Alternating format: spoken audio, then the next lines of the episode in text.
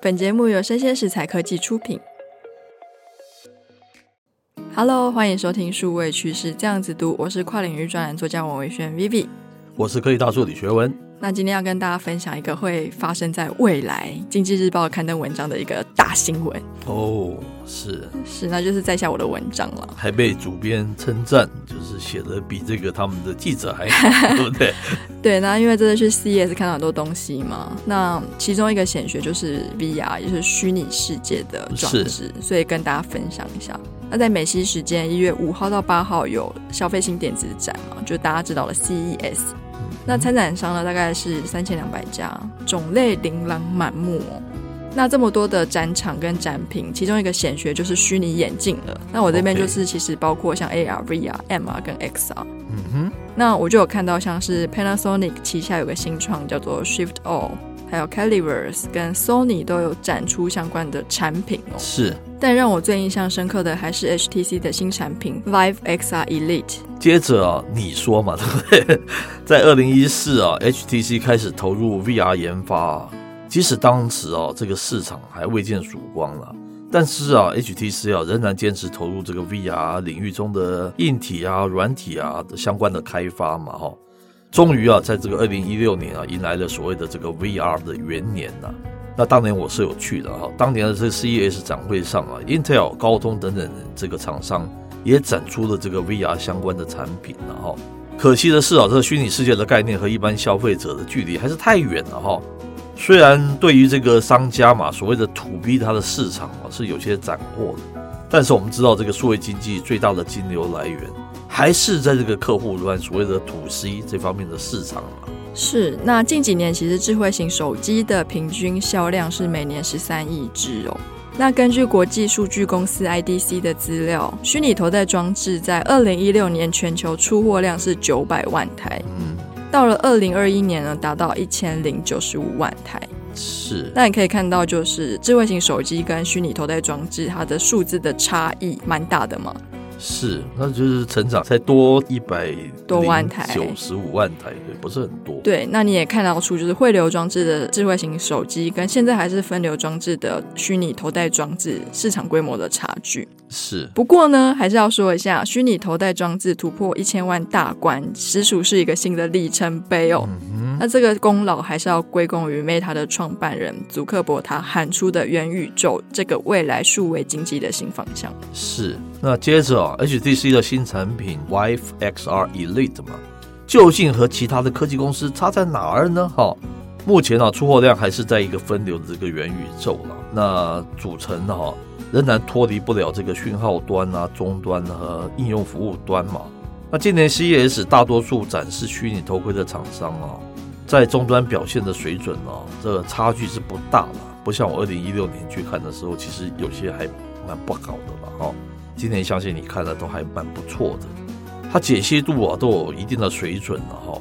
应用程式啊运行啊也是还算稳定，不太有延迟反应的一个现象。因为我们知道这个五 G 也来了嘛。对不对我去的时候还没有五 G 的。嗯，那 HTC 的这个头戴装置，除了满足上述的优点，在非单纯游戏内容产制商的这个行列中哦，它在应用服务端的内容供应哦是比较具创意的，互动性也非常足了。对，那举例来说，那其中有个游戏就是先带上它的 Vive XR Elite，搭配右手的摇杆就可以玩的指挥家游戏。嗯那玩家在游戏里面可以透过头盔来辨识没有带摇杆的左手，是指挥乐团跟合唱团。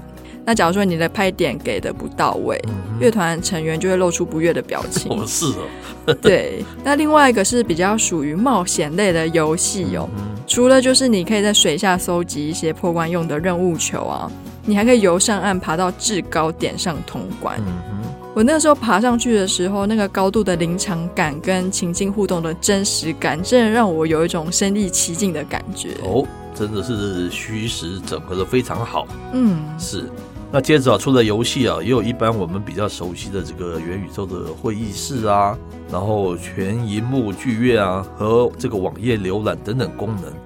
但是啊，具有身临其境的互动感啊，是在这一片未开发的这个数位内容处理地。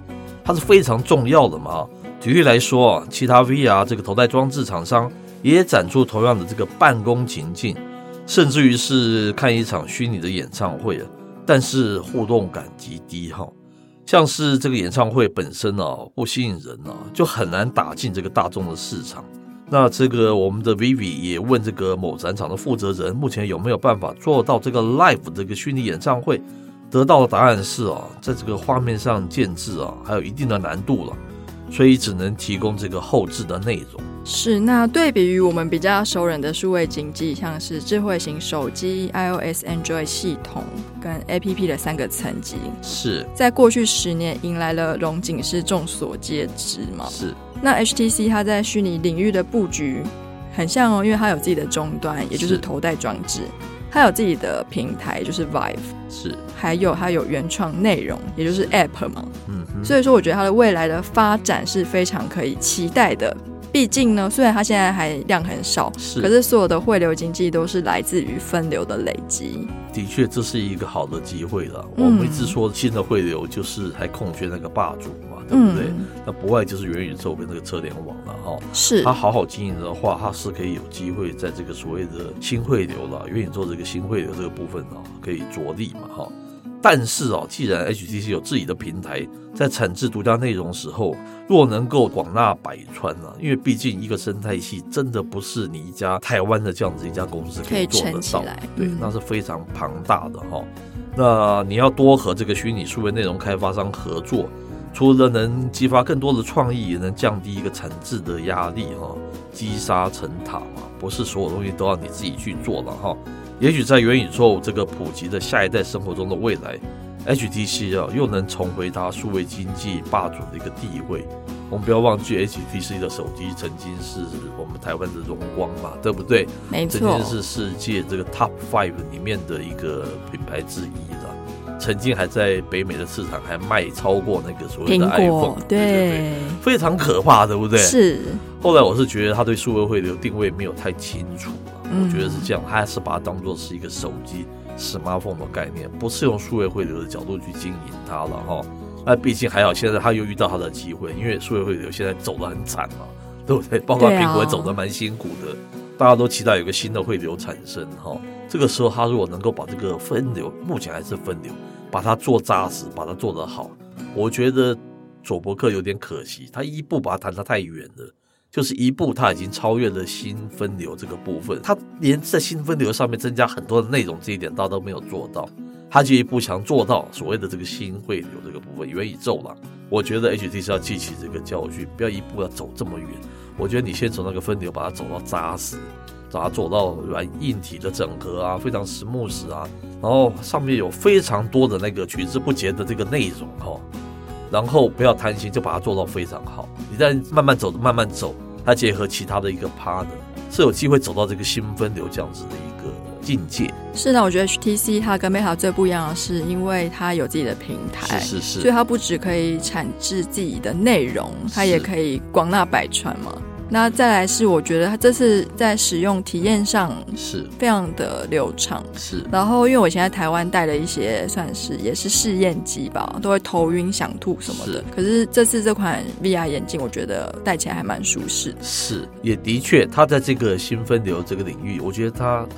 有学到教训，像他在 smartphone 这个部分，他没有以汇流的角度，这次他在看 VR 这个，他是有汇流的角度在看，否则他不会总是去啊布局像内容啊平台这方面的事情嘛，对不对？对，就是三个层级他都布局布到了，是是是是是，他真的有学到教训。